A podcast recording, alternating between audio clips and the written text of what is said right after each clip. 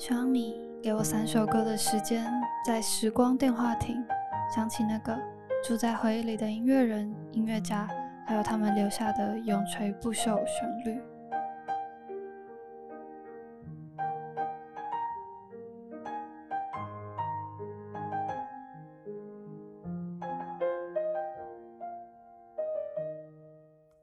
欢迎回来时光电话亭的第二集 K 边。我们这次要聊的主题是是谁呢？就是台湾音乐家吕全生。哦，然后呢，我们要聊吕吕全生之前呢，会先有一首非常熟悉的摇篮曲。可是我们讲到摇篮曲的时候，好像大家想到的都不会是这个台湾音乐家的，像是我会想到的是张悬的《宝贝》，就是非常耳熟的那个叫哎怎么唱？给你一点甜甜，让你今夜都好嗯眠，就感觉很很适合在睡前的时候听，然后也很适合唱给小宝贝们听。那 K 边你会想到什么？我会想到布拉姆斯的《宝宝摇篮曲》。它的曲调是怎么样的？完蛋，我不知道那个宝宝睡，乖乖睡忘睡。记了欸。哎、嗯好像对对对，哎、对对对，是那个是那个。这个小时候真的有听爸妈唱过，哎，就是哦唱给弟弟妹妹们听，就是会有这种，硬是要加入台湾的歌词的这种。但我们今天讲到这个主题，吕全生音乐家呢，他有一个作品叫做啊，是台语的，叫《摇音呀瓜》，对，中文是摇音仔歌。你念的很好，我我尽力了。真的真的。啊，有音啊瓜，对，嗯就是这一首。然后呢，他的歌词我自己觉得非常的喜欢，是说，呃，几米多几寸，你你小朋友呢睡一个晚上，你就会长大一寸。然后呢，接下来后面又说几米多几球，那再睡一个晚上呢，你又会长大一尺。嗯，然后大家一定很好奇，一寸跟一尺到底是有多长呢？这边帮大家 科普一下，一寸呢是二点五四公分，这边还蛮合理的哦。就如果你睡一觉可以长高大概三公分，哎，不对，也不太合理。但是呢，几米哇几球的这个一尺，它就是更长，因为一尺它是十二寸，所以换算之下就会变成你睡一个晚上就长高了大概三十点四八公分，这个就是有点夸饰啊，还是还是传达说父母很希望孩子可以透过睡觉好好睡觉，然后就长大，也呈现了一种嗯怜爱之情吧。但假如睡一天就长大那么多，父母应该会吓坏。哦，对所以 感觉不能长大的那么快，是一个很有趣的歌词啊。对啊，然后就是有一后面的其他歌就是有点像是哦抱着小朋友，那我们就在夕阳之下，但是一直看着怀中的婴孩，觉得说有种很幸福的感觉。然后天边就是有彩霞从窗户里透进微光，大概是这首歌词在描写这个情境哦。好，那现在邀请听众朋友们跟我们一起来欣赏这个吕全生老师的《耶音那瓜》。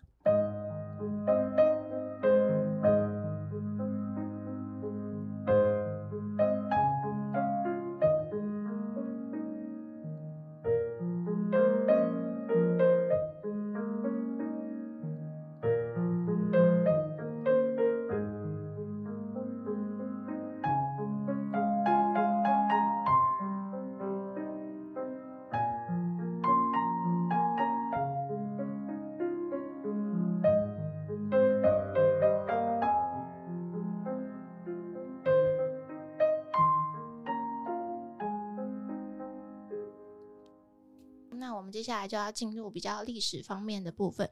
这个吕全生先生呢，他是在一九一六年出生的。你干嘛偷笑？先生先生，我就是先生吗？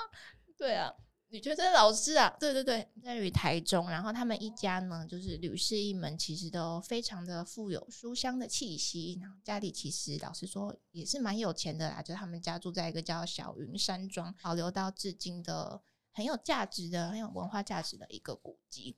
然后呢，他们全家的人大概是在学术跟译文领域都是非常突出的人才，像是有建筑师啊，然后有些写诗的，有些人专门从事新闻文化媒体，还有任教于大学的教授。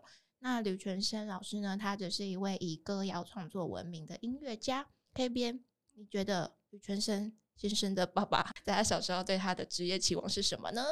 爸爸，我觉得律师吗？为什么会这么惨？我也不知道，就书香世家。然后你刚刚讲了一堆职业，然后好像少了一个律师。对，很合理吧？就是比较偏那种社会组。对，就社会大家会就是希望小孩能够望子成龙的职业之一。对对对，没有错。但我想他爸爸也也许是因为家里的社会组太多了，他爸是希望 他念三类组，他爸爸希望他将来可以成为一个人人敬仰的医师啊。然后呢，他小时候就是。在这个父亲的这个期待之下长大，可是呢，有一个改变生涯的事情，就是他参加了一个叫休学旅行，他就需要去前往日本去参观，然后他就在一个公会堂聆听了一个小提琴的独奏会，这是他生平第一次观赏的一个音乐会。哦，休学是那个休息的休吗？要怎么讲？是那个自修室的修。哦，了解了。我刚想说休学是那个休息的休。休学旅行，不是要那个休息的休学，他只是嗯，就是好像那个时候日本的教育会有那种，就大概一个学期结束，然后就大家有一个有点进修吗的那种旅行，对对对，应该是这个啦，不知道跟现代有没有一样。然后呢，他就是听了这个小提琴独奏会之后，就深受了音乐磅礴所感动，决定说好，我今天要走上音乐之路。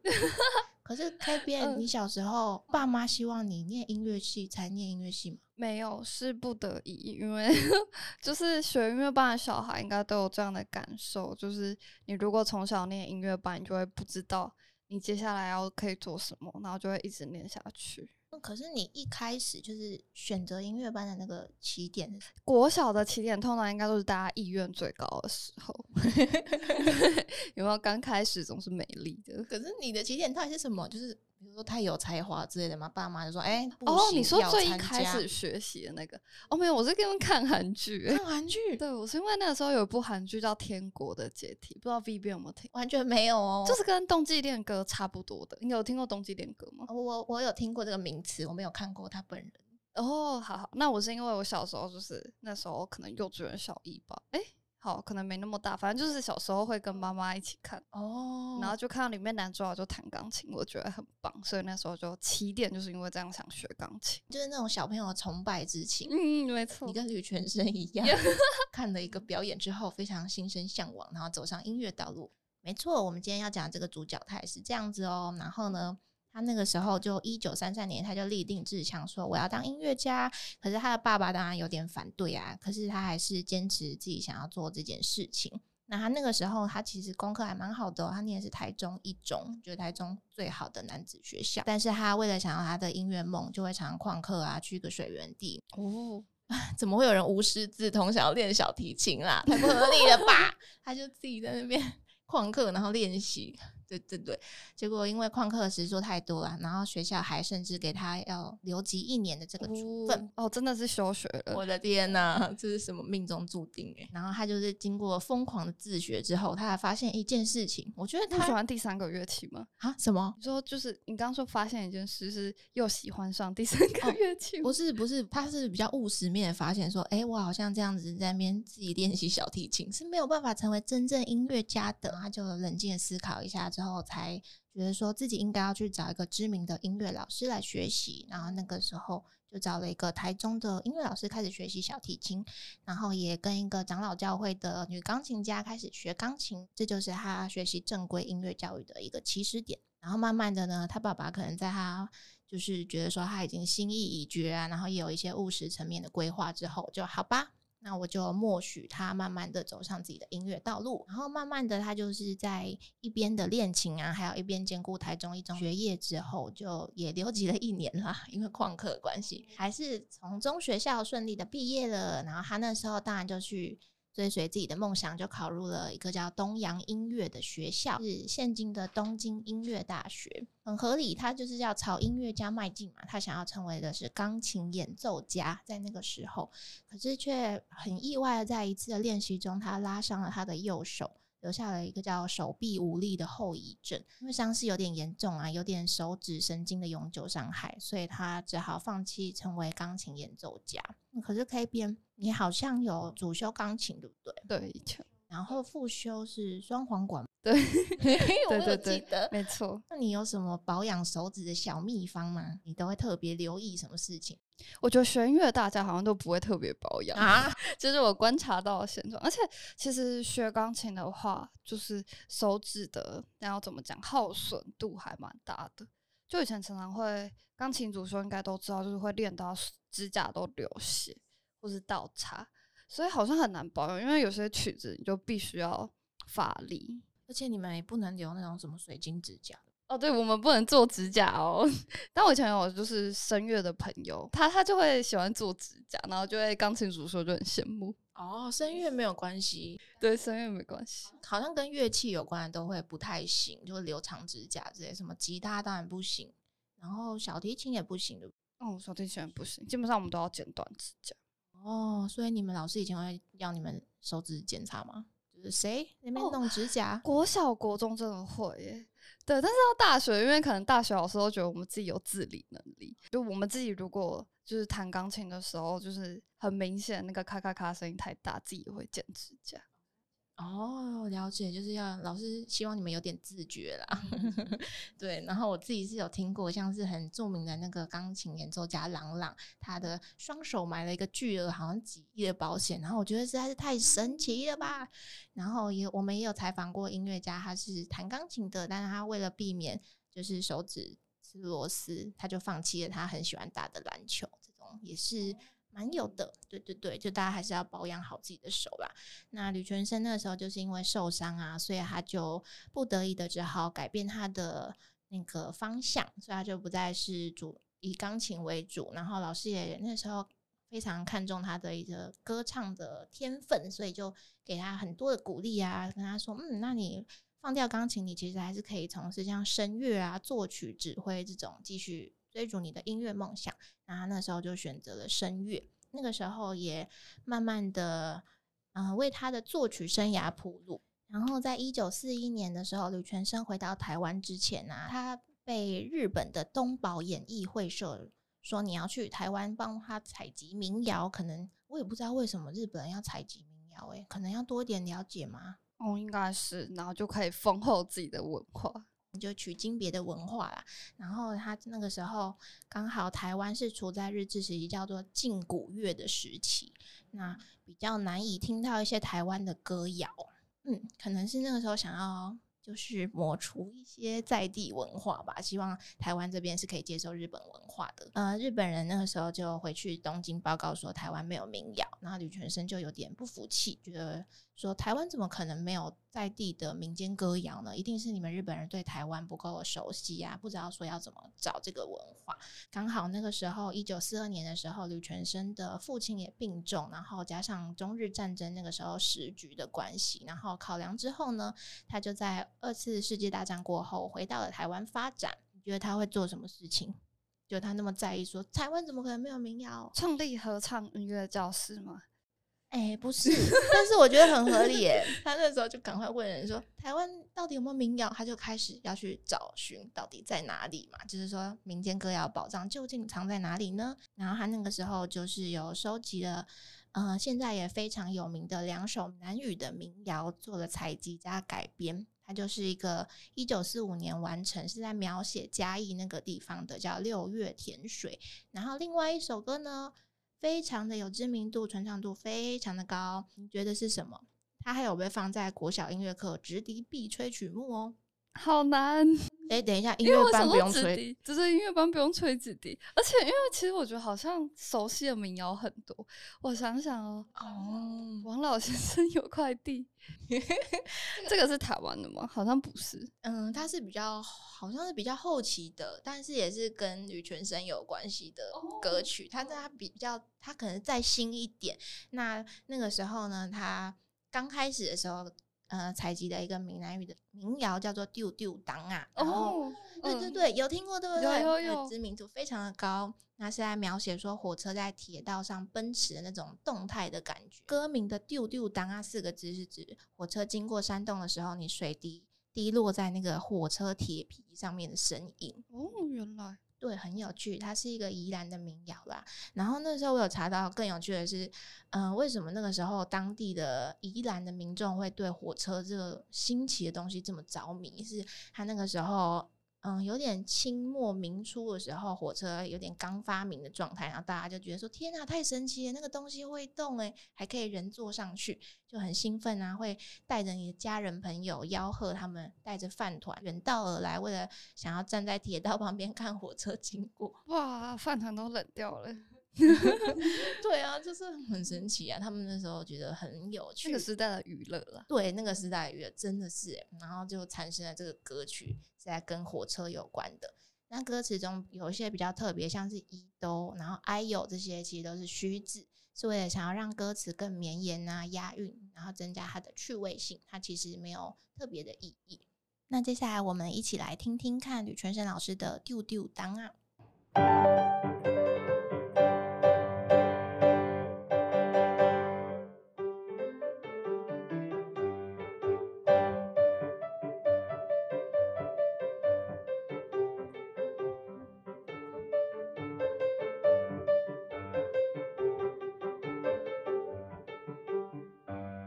时候呢，收集了这两个民谣的时候，在时代背景大概又变成是说，台湾艺文界的人士想要抗议说，日本那时候在台湾推行了一个叫改良剧的这种东西。那这个东西就是因为那个时候刚好是皇民化时代，是有点为了战争的需求，希望可以对台湾在地的人做一个精神总动员。所发明的一个剧种就是改良剧，可能是要推行他们的政治的目的。那台湾艺文界人士就想要抗衡这件事情呢，所以就也开始做了相关的一些戏剧。那那个时候呢，在黄明化的时候，台湾的民谣只能被演奏，就不能不能用人声去唱，它只能用乐器做演奏，有这个规定。吕全生也很聪明，那我们今天要做一个戏剧。抗衡这个日本改良剧嘛，那怎么办呢？可是我们又只能演奏不能唱，那有什么方法可以偷偷的让大家唱呢？K 编，我想一下，怎么样偷偷跟着唱默剧吗？默剧要，可是要怎么啊？对，默剧不能讲 对啊，要怎么跟着唱？对啊，他就规定你在戏剧的过程，你在戏剧表演的过程不可以给我唱歌，只能有背景音乐，大概是这样。他就想了一个方法，说。好啊，那你规定我在表演的时候不能唱，我就在你串场音乐换幕的时候唱。然后他那个时候就刻意的设计这样，就在呃中间要换场换幕的时候，就播这个台湾的民谣作为串场的音乐。那那个时候台湾的观众就是在那样规定的情况下，哦，终于听见久违的台湾民谣，就可以忍不住开始跟着那个歌曲一起唱，然后也带动了社会上演唱台湾民谣的热潮哦。等下，所以那个音乐就是你刚刚说不能播音乐嘛，对吧？哎，等下不能唱歌，对，不能唱，可以播。哦，所以是哦，然后播的音乐类型是不限的。嗯，那个时候是针对台湾民谣有这个规定啊，你当然可以播一些日本的民谣。哦，懂了，懂了。嗯，然后我觉得很神奇的是说，好像嗯，像是我以前爷爷他是活在日治时期，然后我爸爸是活在那个时候国民政府时代下，那爷爷刚好。那个时候面对的是日本人要推行日语，所以他讲台语的话是要被受罚的。那我爸爸刚好是相反，他那时候刚好面对的是在推行中文、推行国语，所以他变成讲台语要被罚钱，就是好像台语都刚好在嗯我们祖父辈的时代下都受到了一些限制。嗯，然后吕全生大概也是活在我们爷爷那个时代的人。除了那些采集民谣啊，他还非常积极的在跟台湾的各个乐团、合唱团合作，也开始想要尝试编曲。那他也完成了很多非常富有台湾浓厚乡土情怀的创作。我们简单的列举了两首非常脍炙人口的创作，其中一首呢，就是刚刚一开始的时候提到的，叫做“天哪，我好像忘记要怎么念”，摇音仔歌，它的台语是“耶”。呀呱，对对对，嗯，对，这首创作背景在一九四五年。那一九四五年，你一定会想到一个很重要的时点，对不对？是什么？世界大战吧？没错，就是我们二次世界大战已经到了尾声的时候了。那那个时候呢，呃，在尾声的时候，台湾是在日本殖民下，然后那个时候刚好要面临在台湾。有可能会被美军轰炸到。那身为父母的吕全生，当然他的心愿会希望他的子女可以平安长大。可是他那个时候刚好跟妻儿分隔两地啊，就他的妻子跟孩子也在躲避那时候战争这件事情，所以他就写下了这首歌，除了希望孩子可以健康平安以外，也倾诉了对妻子的思念。然后另外一首叫做哦，好难念哦。它的中文是打开心里的门窗，应该是这样。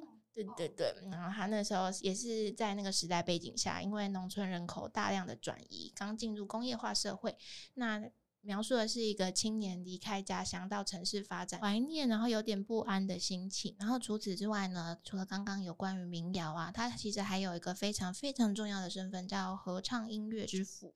因为呢，他在一九五七年成立了叫荣星合唱团，荣耀的荣，然后天上星星的那个星，在当时那个时候物资还不是那么丰裕的时代，音乐就变成是一种可有可无的东西。那合唱团呢，更是召集了那么多的人，然后又需要花钱，然后还不一定不是像呃农作物啊或者其他的一些产业是。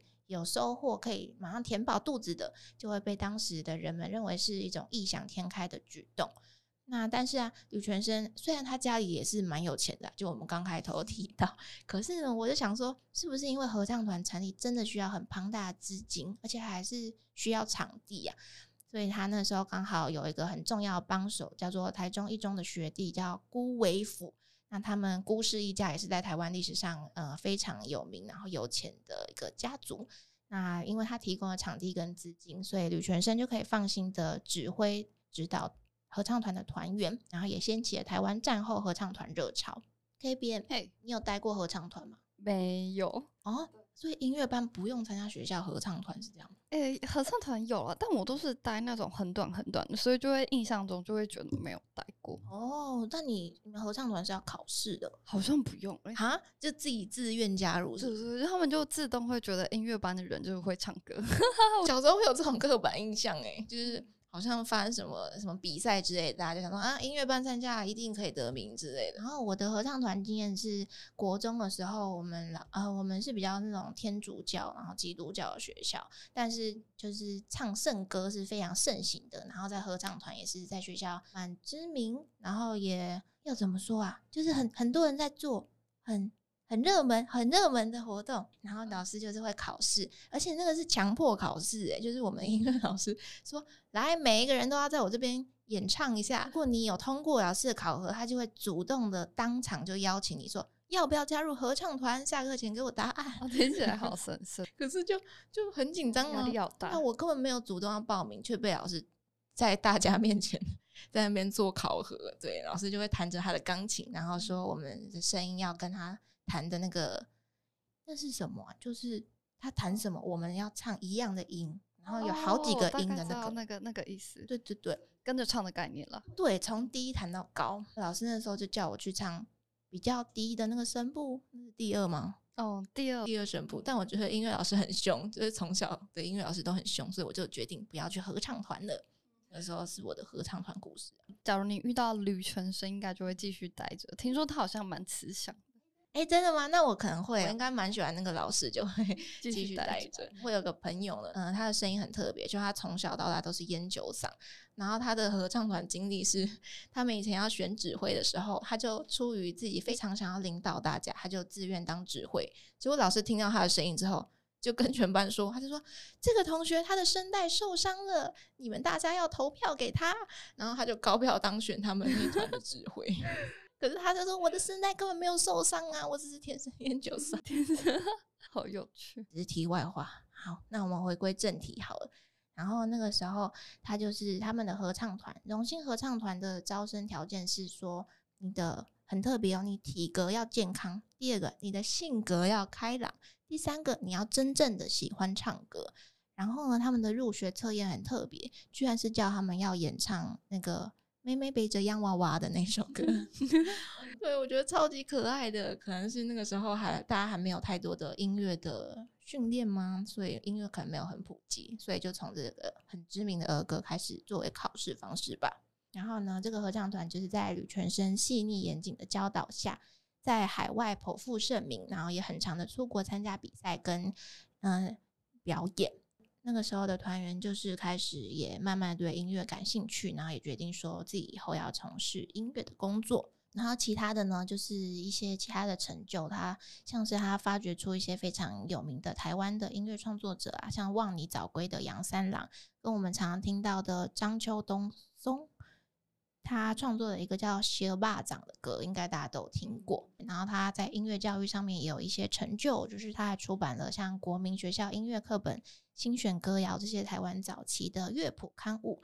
在那个时候，台湾战后还没有办法，嗯，因为政治因素，就是受到规定说不能使用日志的教材，可是却还没有人产出中文版本。他那时候就顺利的解决了这个问题。然后像刚刚 K 边提到的王老先生有快递，还有像其他的苏武牧羊啊、珍重再见这些，也都被收录在吕全生编辑的这个教材中，也是我们长辈们的跨时代记忆哦。然后吕全生老师他在六十二岁那年，嗯，因为他的后面就是声带有受伤，然后没有办法再演唱了。可是他就。嗯，就他没有办法演唱，可是他还是非常关注这个他的荣兴合唱团。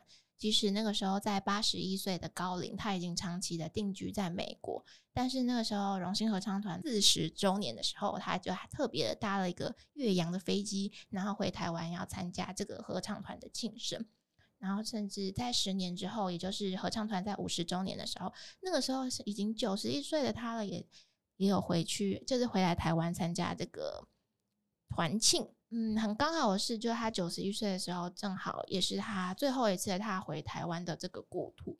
那九十二岁高龄的时候，他就隔年就因为心脏衰竭，就在美国离开人世。这个大概是他的一生。这边有什么感觉吗？我觉得他就是非常致力在他喜欢的事情上面。对，然后当然，我觉得吕全生也蛮幸运的，就是他有遇到，就比如说像刚刚讲到的学弟。对，愿意帮他，然后当然他，我觉得他也让很多人就是更加认识了民谣吧，就是台湾的一些在地，尤其是台语比较乡乡土的歌谣。然后我们有一个师大音乐系的老师，他是他的想法是说，他觉得说很多采集民谣的人好像都会把别人的作品据为己有，就你整理整理、收集收集，然后最后却是漏自己的名字，说我是那个作曲者，就是他觉得有些。创作者是会有这样的情况，那他非常欣赏吕全生的原因，是因为吕全生就是很实事求是，他就有嗯露出说自己只是收集呀，或自己是对于民谣进行改编，就他没有把那个作品觉得说就是他的了。然后那是有一位师大的老师非常欣赏他的地方哦，也跟大家分享。我们刚刚一开始的时候讲到的是有关于摇篮曲这件事情，那我们就想要聊聊。大家都是睡得好的人吗？可以变你是吗？不是 哦，你不是，你气色怎么那么好啊？真的吗？但我很常睡不好，就假如隔天有什么，嗯，可能譬如说东西要交，就可能在什么期限，对，或者是像我们最近粉砖 遭遇危机，然后我就礼拜天都是睡不着。哇，我也是，我就是生活中的课题，好像会成为我梦境里的东西，然后我就会睡得比较不好。像我昨天，我昨天晚上其实梦到在办公室，哦，发生了什么事？我不知道，但是我就是我在睡梦中在上班。哦不，这个不行，这个要对，赶快休息。对，但你刚刚讲的我也很有感的，就是好像现实生活有什么烦恼的事情，然后你就会影响到自己的睡眠。嗯，真的，不知道听众朋友们是不是也常常是失眠的人呢？你们也是很晚在收听我们的节目嘛？那我们要聊的是，有些生活中其实有很多东西是会干扰我们好好睡觉的，像是社畜很流行的一个叫早 C 晚 A，就 A B C 的 C，然后 A B C 的 A，这个我觉得很神奇，也是我最近看到的东西。黑边，你觉得这是什么东西？好有趣！早上吃维他命 C，晚上吃维他命 A 吗？我就知道你会这样说，还是其实不是？完全不是哦。那是什么？是一个讽刺社畜 的一个新词汇啊！他是说早上的社畜是需要 coffee 的，我是需要咖啡因才能醒清醒过来。可是晚上的社畜就是需要 alcohol，就我晚上又睡不好，我要喝酒才能助眠，真的是很可怜。对，就是咖啡因啊，跟酒精其实也会大大的影响我们的睡眠习惯。像你可能在太晚的时间摄取了太多咖啡因，你也会睡不好哦。不只是生活的烦恼，然后你甚至在睡前以为说酒精可以助眠，但其实酒精也是会干扰你的睡眠的。它当下让你可能很想睡，可是却是不会改善我们的睡眠情况。我们可能会面对宿醉啊，或是晚上我的睡眠品质是会被影响，因为酒精有点那种，它是一种兴奋剂，就是它会让我们有点兴奋，所以也难以睡眠。那失眠的良方是什么？可以变你这个睡不着的人？我没有，我每天都变来变去。啊，变来变去，所以你每天都有这个困扰的，就是没有没有，就是我会想要好好的针对这些失眠良方做改进，但是我没有办法维持很久。你没有办法维持的原因是因为，就就算我想要在规律里面，但是还是没有办法。哦，想做但是做不到，对，想做做不到。哦，对，完全懂哎，我也是，就是有种熬夜患者，佛系熬夜，就是我喜欢，我喜欢，我很喜欢熬夜，我不知道为什么，好像有点弥补我白天那种。觉得说不是我时间的感觉吧，但我又擦着很贵的眼霜，熬着最深的大夜，大概是这种 佛系青年的熬夜就是这样。嗯，我曾经有想要好好改善我的睡眠，然后那个时候我是戒断白天睡午觉这件事情，可是我发现好像也没有帮助。就是我好像因为我是那种一洗澡就会开始非常兴奋的人，所以我刚好要去睡觉的时候，我刚洗完澡就，唉，但好像也没有想要认真改变啊。看来是天生夜猫子，我觉得我也是。哎，对啊，越晚精神越好，对吧？对吧？白天上班是不是很痛苦？真的，对吧？那很痛苦，起来真的是觉得不行。对啊，好想要上那种夜班，那种晚上，对对，上大夜班哦。我听众朋友应该也是这样吧？那有一些比较失眠的良方跟大家分享一下。嗯，K 边你比较会做的是哪些啊？我觉得就是不要划手机。嗯，睡前前半小时不要划手机，你觉得有用吗？我好像有诶，这个呢也是有医生认证的，就是我们要避开一些噪音啊，或是光线的干扰，像是你要把你的电脑、电视、音响尽量远离你的房间，然后你也尽量减少对那个手机蓝光的接触，那也不会让你的大脑那么受到刺激，大概是这个这种原因，所以你就可能会睡得比较好一些，对。大家也可以建立自己的睡眠周期，就是你要让自己的身体习惯，你要准时的睡觉，然后准时的起床，就不要让它一直有，嗯，它的规律一直被改变的感觉。那你就会，你的身体就会习惯的，在某个时间点，就是会进入一个比较放松，然后他觉得自己要睡觉了，这个也可能会有帮助哦。身为音乐节目呢，当然也可以非常的推荐大家在睡眠之前。听一些轻音乐啊，有效的像舒缓你的神经。那非常爱文字的人，也可以在睡前简单的做阅读，让自己的身心达到一个放松的状态。当然，不要读那种什么很激烈的，嗯，什么推理小说啊之类的 恐怖小说。嗯，就是还是要做一些选择啦，可以选一些比较呃轻松一点的情节，嗯嗯，做阅读。然后接下来就是大家起床也是非常的困难，这边有一些起床方法就分享给大家。当然就是像轻音乐的叫醒法，你可以设定闹钟，可是不要选那种很可怕的闹钟。可以编点闹钟是什么？好好奇哦。你好像就 iPhone 那一件，就那种噔噔噔噔噔噔那种。哎，没有，我是有一个什么噔噔噔噔噔噔噔噔噔噔。对，应该有人也是用这个。我相信你们知道我在哼什么。我不知道，因为我都选那种很惊吓的。我是一个反例，大家不可以这样。如果你想要好好的起床，就让你的身体在比较自然的情况下苏醒，你就不要跟我一样设定那种很激烈的闹钟，就很咚咚的那种，你就会被早上吓醒。对，这个也可能会影响你晚上的睡眠，就是没有很好，因为你是在一个被惊吓的情况下醒来的。那如果前面的一些小招数都帮不了你，我们还是建议大家去预约睡眠的门诊咨询医生。那这次有一些演出推荐，也是跟大家要好好睡觉比较有关系的。K 边，你想要推荐大家是什么呢？我想要推荐给大家的是皇后儿童芭蕾舞团的，叫做《爱跳舞的金娜》。应该是这样念，十四胡桃钳舞剧。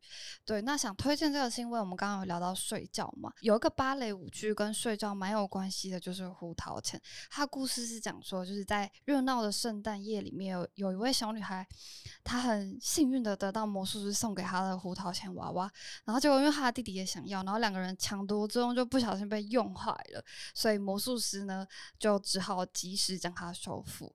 那到了夜晚，本应该睡觉的小女孩就因为不放心她的胡桃钳娃娃，所以就赶快下楼去寻找它，然后抱着它入睡。这个时候呢，钟声敲了十二下，后展开了故事。好可怕哦！但是这个舞剧蛮好看的啊。哦，不是那种恐怖的，就是不是不是，我觉得它有点就是那种呃，怎么讲魔法世界的感觉。推荐大家如果亲子想要一起看演出的话，就是可以去看看这部由蔡雅妹老师带领师生走进剧场，然后由幼儿之成人舞者们一起带来的演出。非常适合亲子欣赏哦。对，然后时间在十二月二号，然后在台南。那我这边想要推荐大家，嗯，比较不一样，它比较不是一个演出，它是一个叫睡眠疗愈展的。那它的时间比较久远一点，是在二零二四年明年的四月份的时候，在台北的花博珍演馆。那他们是，嗯，这是一个活动啊，它活动包含了很多内容，像是有。嗯，营养师的一些科普讲座啊，是教你怎么好好睡觉的。那也有一些比较偏向心理层面的，像是给你一些舒压疗愈的体验课程，瑜伽啊，然后像芳疗、艺术疗愈这些。那除此之外，他们还很特别的举行叫睡眠大赛，是在二零二三年今年的四月份，就是说，嗯，哪一个人可以最不受干扰、最会睡？然后今年的冠军是有一个女。女生她帮她的男朋友报名，因为她觉得她男朋友很会睡，然后她就是带走了 两万块的床垫。对，就是如果哇好棒 想要参加也可以试试看。可是他们评比的标准就是使用心率量测器跟副交感神经这种比较科学方面的，它真的是非常的嗯非常实际的在评选说谁才是最受干扰，就并不是很主观的在做评判，我觉得很特别。对，然后除此之外，还想要推荐给大家是那个维也纳少年合唱团，因为跟吕全生的合唱团也有点关系。那他们就是非常特别，是称作世界最美的声音，是由这群蓝来自蓝色多瑙河畔的小天使们，他们有五百二十五年的历史了，非常悠久的一个合唱团。然后，嗯，照片也拍的超漂亮的，嗯嗯嗯，然后就觉得非常吸引人。重点是他们还会唱一些很多台湾的歌谣。那今年的曲目呢？他们还是保密的状态，但是照往年的来看，他们有演唱过像邓宇贤导师的《望春风》啊，甚至是台台湾很知名的歌曲叫《月亮代表我的心》，也是他们的必唱曲目。那不知道今年会不会换成别的？维纳合唱团的演出资讯呢？在十月二十二号礼拜天也是在台南的演艺厅，那十月二十三号在魏武营高雄，十月二十四号在台北的中山堂，大家也可以去听听看哦。然后吕全生老师的一生呢，也是带着很大的音乐热忱跟热情。然后他创作的作品，像是我们开头的那个《野音啊瓜》，我觉得呢也是非常适合在睡前跟孩子们一起听听看，然后感受他这种跨时代带来的感动。嗯，然后也希望大家可以有。好好的睡眠品质，每天都要好好吃饭，好好睡觉哦。然后如果有小孩的，也可以跟你的孩子一起听吕全生的摇音阿瓜。对，好，那我们今天的时光电话亭第二集就到这边，谢谢大家。好，大家拜拜。